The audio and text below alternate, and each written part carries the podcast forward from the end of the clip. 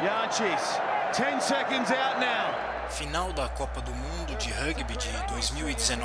Only team ever at a World Cup to lose a pool game and go on and lift the biggest prize of them all. South Africa are World Cup winners in 2019. A África do Sul acaba de conquistar o seu terceiro título mundial.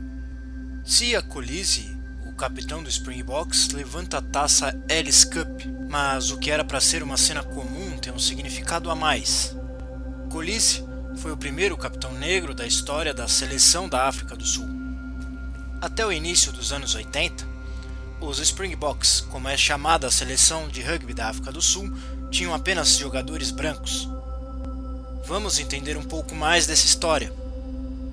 Agora, no terceiro episódio do lado B do esporte.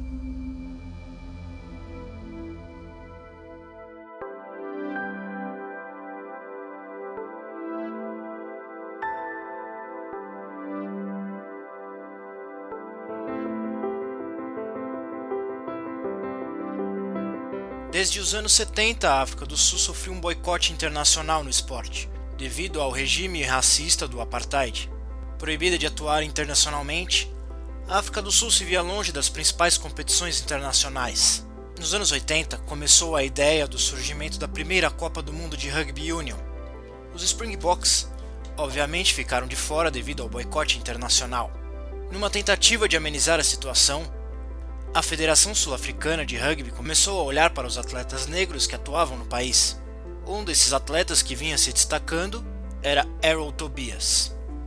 Tobias começou a chamar a atenção da Federação de Rugby Union quando atuou em uma equipe multirracial formada em 1979, os Barbarians Sul-Africanos. Com atuações exemplares em uma tour pelo Reino Unido, Errol Tobias começou a despertar a atenção do público majoritariamente branco e seu nome começou a ser pedido pelos fãs de rugby. Era essa então a oportunidade de começar a mudar a imagem do país em relação à comunidade internacional. Assim, em outubro de 1980, seria feita uma tour dos Springboks pela América do Sul. Errol Tobias foi convocado para compor a seleção. Devido à pressão política internacional contra qualquer laço esportivo com a África do Sul, a turnê foi envolta em segredo e partidas disputadas contra Paraguai, Uruguai e Chile foram exibidas a um público minúsculo, não passavam de 100 pessoas. Porém, essas partidas obscuras e com muito pouco público guardam um fato histórico.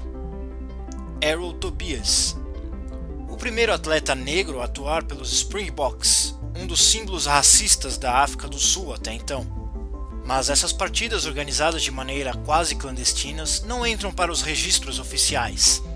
Arrow ainda voltou a atuar de forma oficial em seis partidas, marcando 22 pontos pelos Springboks. Em depoimento ao site Ultimate Rugby, Tobias dá um exemplo de como era a realidade do rugby na África do Sul naquela época. No depoimento, ele conta sua experiência durante a turnê dos Proteras pela Inglaterra em 1972. Viemos de um país onde as pessoas de raças diferentes tinham que fazer tudo separadamente. Agora, de repente, tudo estava aberto a todos nós e nós podíamos ir e vir como quiséssemos. Ficamos olhando uns para os outros e dizendo: certamente é assim que as coisas devem funcionar na África do Sul. Esperávamos que essa tour de rugby abrisse os olhos dos sul-africanos brancos e mudassem sua mentalidade. Jogamos mais duro a cada jogo e fomos mais competitivos na esperança de um dia também sermos considerados iguais em casa.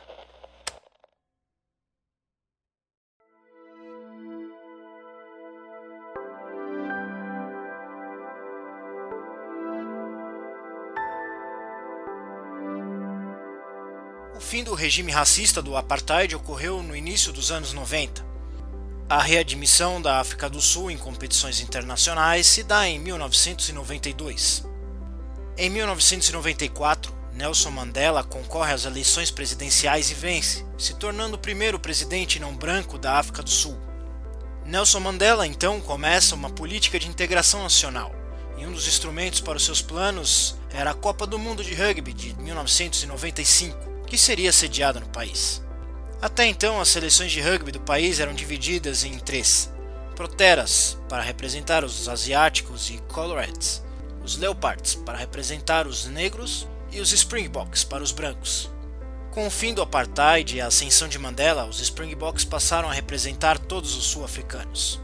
Obviamente, o reflexo de anos de racismo estrutural ainda era visível nos Springboks, que apesar de passar a ser representante de todos, tinham na formação que disputaria a Copa do Mundo somente um atleta não branco, Chester Williams, que representava 85% de seu país.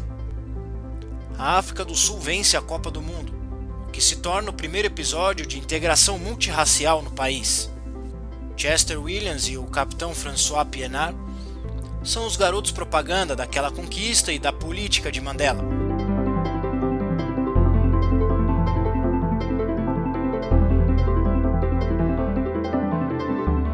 2007, os Springboks seriam campeões do mundo novamente.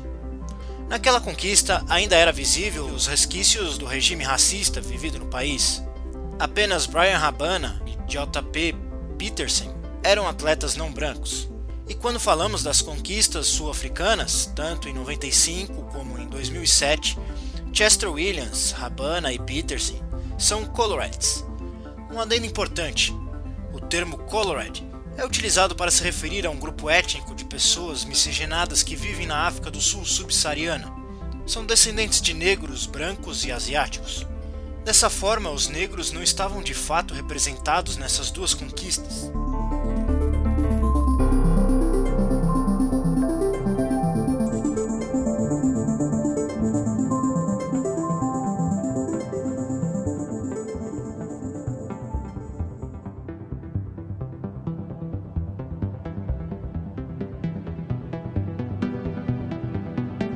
Quando voltamos a 2019 e analisamos a foto dos campeões, vemos um outro cenário.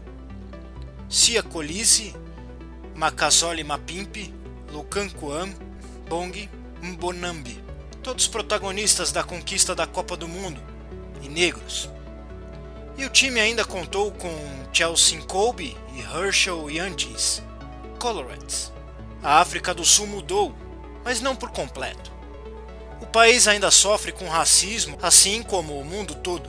O que fica dessa conquista de 2019 é que o mesmo esporte que serve de palanque para governos racistas também pode servir de exemplo positivo, como é o caso dos Springboks de 2019.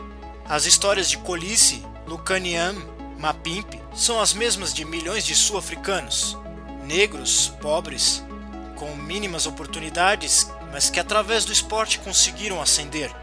A imagem de Colisse levantando a taça de campeão do mundo vai servir como inspiração para uma grande parte da população sul-africana, que, mesmo depois de dois títulos em 1995 e 2007, alguns ainda preferiram torcer para os All Blacks na final de 2019.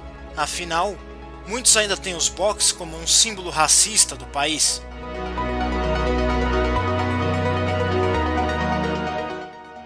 Terceiro episódio do lado B do esporte vai ficando por aqui. O tema dessa vez foi bem denso e com certeza merece ser tratado com mais detalhes e profundidade. Num futuro pretendo abordar mais coisas a respeito desse tema. A proposta do programa não é ser um episódio muito longo, por isso eu passei de uma maneira bem reduzida um pouco da história dos Springboks.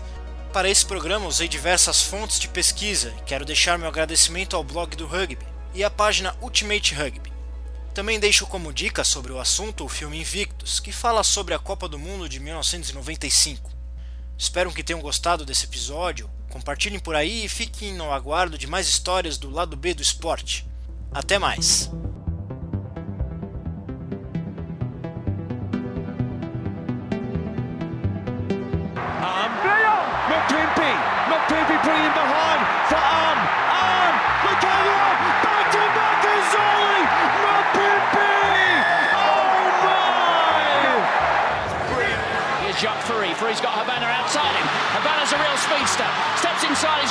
Rousseau. Rousseau's overrun the pass. Habana's going to go all the way, I think. Held up. Oh, Habana has scored. Ball of pace. On this occasion, there's Pinard just to take the brunt of that first tackle. South Africa have got numbers on the outside. Now he has a real chance. That's great running by Javier. Chester Williams will score. And Tobias, Tobias is going to score on his own. Tobias going for the corner. Errol will score. Here he does. Try by Errol Tobias. He had Errol Williams with him. But there was the dummy, the power. And look how, how delighted he is, Errol Tobias, with that try. His first try in a test match. And it certainly was lovely stuff. But it was continued pressure. That final change of direction by Rob Lowe. The good pass by Southampton.